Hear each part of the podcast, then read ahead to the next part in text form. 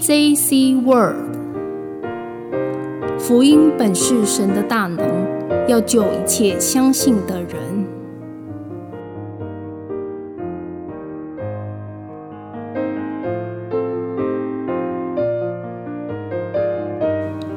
加拿大白人弟兄 Robert 见证。哈利路亚！奉主耶稣圣名做见证。在见证之前，我要先感谢神，让我有这个机会来到台湾，和各位弟兄姐妹分享我如何来到真耶稣教会的经过。虽然在我还是襁褓的时候，我的母亲就让我在其他教会受洗，但是我们家从未参与教会活动。我个人的信仰历程始于我十岁的时候，那时我的父母之间发生了一些冲突。朋友的母亲借此机会邀请我母亲、妹妹和我到她所信仰的教会。那间教会广大的宣传接受神进入你的心，你就能得救的道理。我记得我和妹妹参加他们的主日学时，主日学的老师告诉我们说。你若跟着我这样祷告，你就可以得永生；若你不跟我祷告，你就会进入永死的地狱。谁要跟着我祷告？当然，我就跟着祷告，也深信我一定可以因此进入天国。几年之后，我们加入这间教会，他们坚持圣经中的洗礼一定是入水的洗礼。所以，在我十六岁的时候，我在洗礼缸里又接受了一次洗礼，这是我第二次的洗礼。信仰的考验却在我十七岁时临到，父亲和我染上一种不寻常的病毒。这病毒的病状是会造成低血糖以及太阳穴的感染。很不幸的，连医生也无法了解我们的病因，而这病症持续了很长的一段时间。父亲因此失去了工作，也离开了母亲，而我从一位优秀的学生变成连连被当的学生，我因此变得很沮丧，甚至开始和教会的青年一起抽烟、吸毒，也停止了聚会，而我吸毒的习惯却越来越糟糕，甚至后来因贩毒而入狱将近四个月。出狱之后，我停止吸毒，然后开始和一位女孩约会。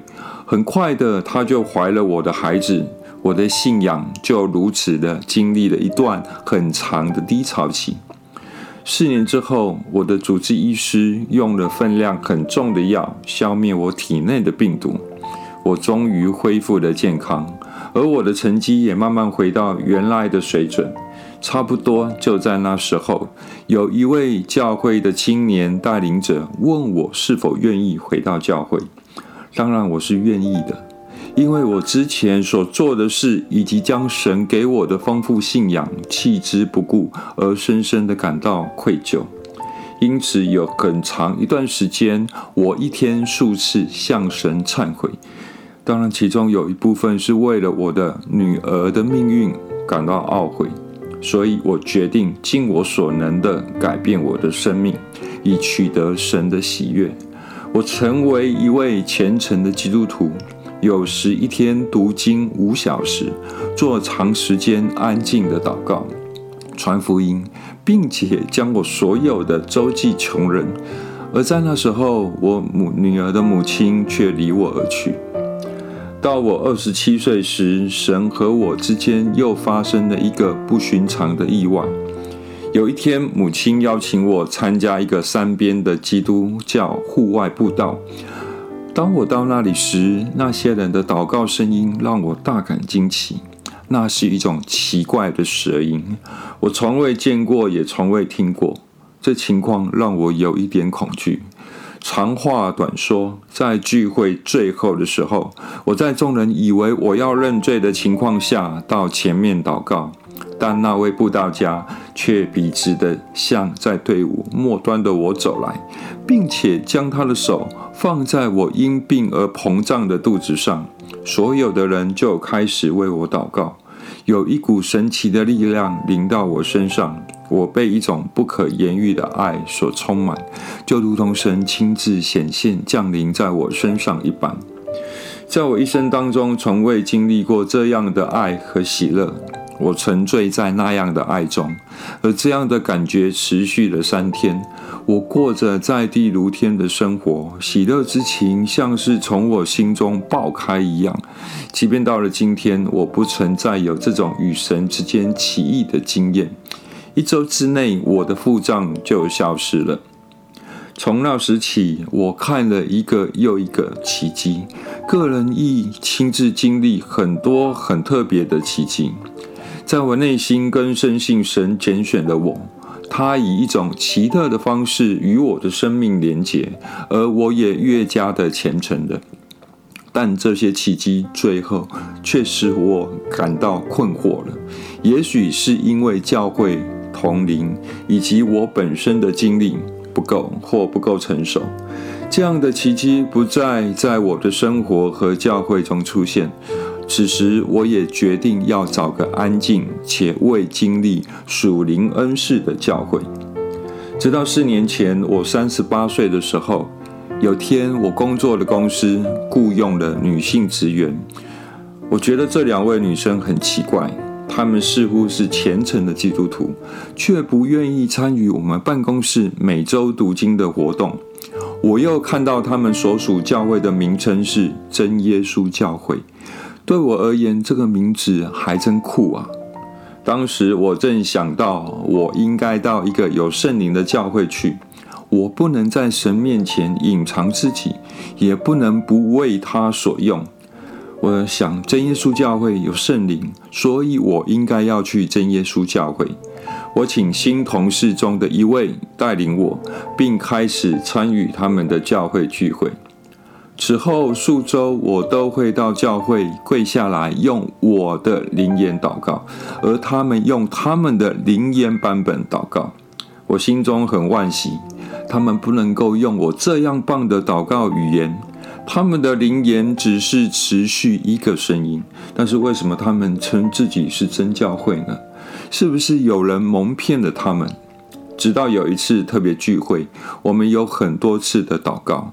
在一次三十分钟的祷告之后，我的舌头累了，嘴巴也酸了，而他们仍然邀请我到前面祷告。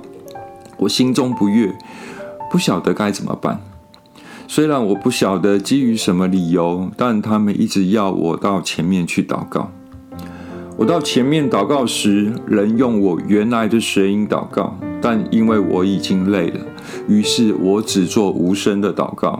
并且在心中呼求圣灵啊，请为我祷告。当我一说完，一股电流流过我的身体，然后我的舌头就开始转动，身体也开始震动。神的安慰临到我，我同时感觉到无可言喻的喜乐和惊讶。当神向我显明的时候，我立即知道这是真教会，但这样的认知对我而言是不合理的。借由我所领受的圣灵，我知道神已将我安置在他的教会里，即便我还有许多事情不明白，特别是为什么他们叫真耶稣教会。也许神是将我放在这个教会以更正他们。我强烈的相信，如同耶稣在约翰福音十七章中的祷告，所有的教派应该合而为一。我觉得我们教会将自己从众教派中分别出来是错的，所以我原本的目的是要说服教会，没有任何一个教派的教义是比别的教派好的。我们应该要对别人的意见有较多的宽容，以达到合一、唯一的目的。而最重要的是，莫过于相信耶稣基督。当然，教会的弟兄姐妹都希望我再次受洗。为了他们，让他们内心平安，我愿意再受洗。但是为了神，我想我不应该再受一次洗，因为我已经受洗两次了。再次受洗不但与我的信仰违背，同时也与其他基督徒的信仰违背。更重要的是，这对神而言是错的。那一年暑假，张恩哲长老来加拿大访问，我很高兴他跟我有了一些辩论，因为我想要明白我在神面前是否可以接受再次的洗礼，也希望教会弟兄姐妹的心中能有平安。但在他的申论中，我感到神的爱是如此的强烈，以至于我几乎认为他在跟我说英文。甚至其中一句话，我几乎确信我是以英文了解的。最后，我终于被他的一个论点所说服了。他说：“如果为你施洗的人没有圣灵，他如何有这个权柄为你施洗？”我完全认同张长老的这句话：神的教会是属灵的教会，所以需要有圣灵的权柄。第二天，我便同意接受洗礼。但老实说，我心里仍有一些担忧。我在啊，我这样做在神眼中是否是对的呢？因为我只是用圣经来做辩论，我在地上，而神却是在天上。或许神并不会真的很高兴我再次受洗吧。为了给自己再一点时间思考。回家后，我寄了一封电子邮件给我一位很亲近的属灵同伴，讨论关于张长老所引圣经中得到圣灵的使徒便有赦罪的权柄一事。当我寄出这个邮件后，发现我不小心引错了经节，但为时已晚。我的心情沉重，我想我的朋友一定觉得我已经迷失了。也或许我真的已经迷失了，但是当我回头看那个我所寄出去的经节时，我感到很震惊，因为我所引用的那个经节是“你要受我所受的刑”。在那个时刻，我觉得圣灵向我辩证，神已经自己证明了这个洗礼。三个月后，当我发现真教会是建立在圣灵直接向为保罗发言说：“你们务必领受耶稣所受的洗。”而这正是神在我发出的电子邮件中向我说的话，这让我感到无比的雀跃。我立时了解到，符合真理的洗礼、圣餐礼。和洗脚礼都是必须根据根据耶稣基督亲自做的示范，并交代门徒遵行的。透过圣经，我们可以知道使徒时代完全合一的教会。约翰福音十七章是经由遵从耶稣的榜样而设立的，这就是以弗所书中所说的“一主、一信、一洗”的的那一个洗。是所有的信徒都认同的，也就是基督耶稣所祈求的完全合一。借有这样震撼人心的启示，我连同艾明顿教会的弟兄姐妹，立即写了一封信给在艾明顿的其他四百间教会，解释基督所祈求的在主里完全的合一，只能也只可能透过遵行耶稣亲自示范的喜来完成。我很讶异于其他教会所做的回应，在回复中，他们表示了初步的认同。多数教会很兴奋，知道有一个方法能够实现基督的祈求和神的意愿。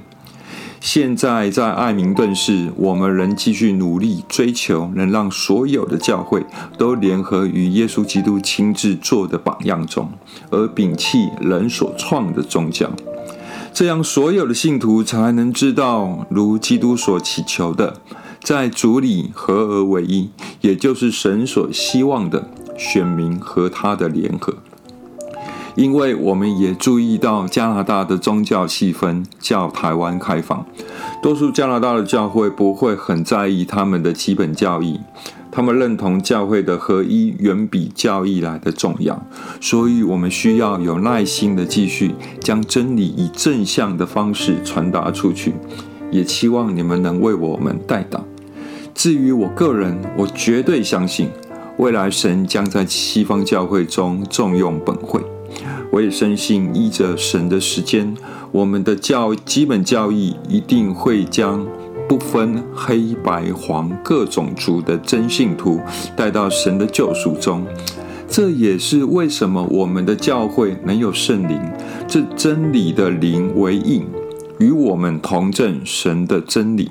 我们教会是由神所建立，为众信徒重生救赎的真意，而这是我心所期盼的。至于我的家人，母亲有时会来教会，女儿则相信我们的教义，却还没有来教会。但是我相信，我们终会全家信主。这就是小弟的见证。我很高兴能有这个机会与你们分享。身为你们的加拿大白人弟兄，感谢主能让我蒙福，找到真理。我很感谢大家带给我们这个真福音，这是唯一合神旨意的福音。让我们一起献上我们的感谢，也祈求这个生命之河能继续绵延下去，让救赎的门大开。最后，愿一切荣耀归于我们的主耶稣基督。阿门。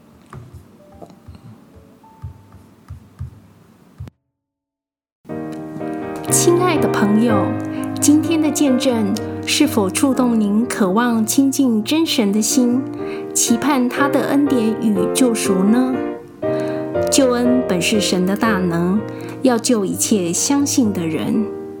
欢迎您就近真耶稣教会，与我们一同聚会敬拜神，查考圣经上关乎得救的真理。愿天上的真神。开启我们的心，让我们同得福音的好处。也愿神施恩祝福，愿神赐您平安。我们下次空中再会。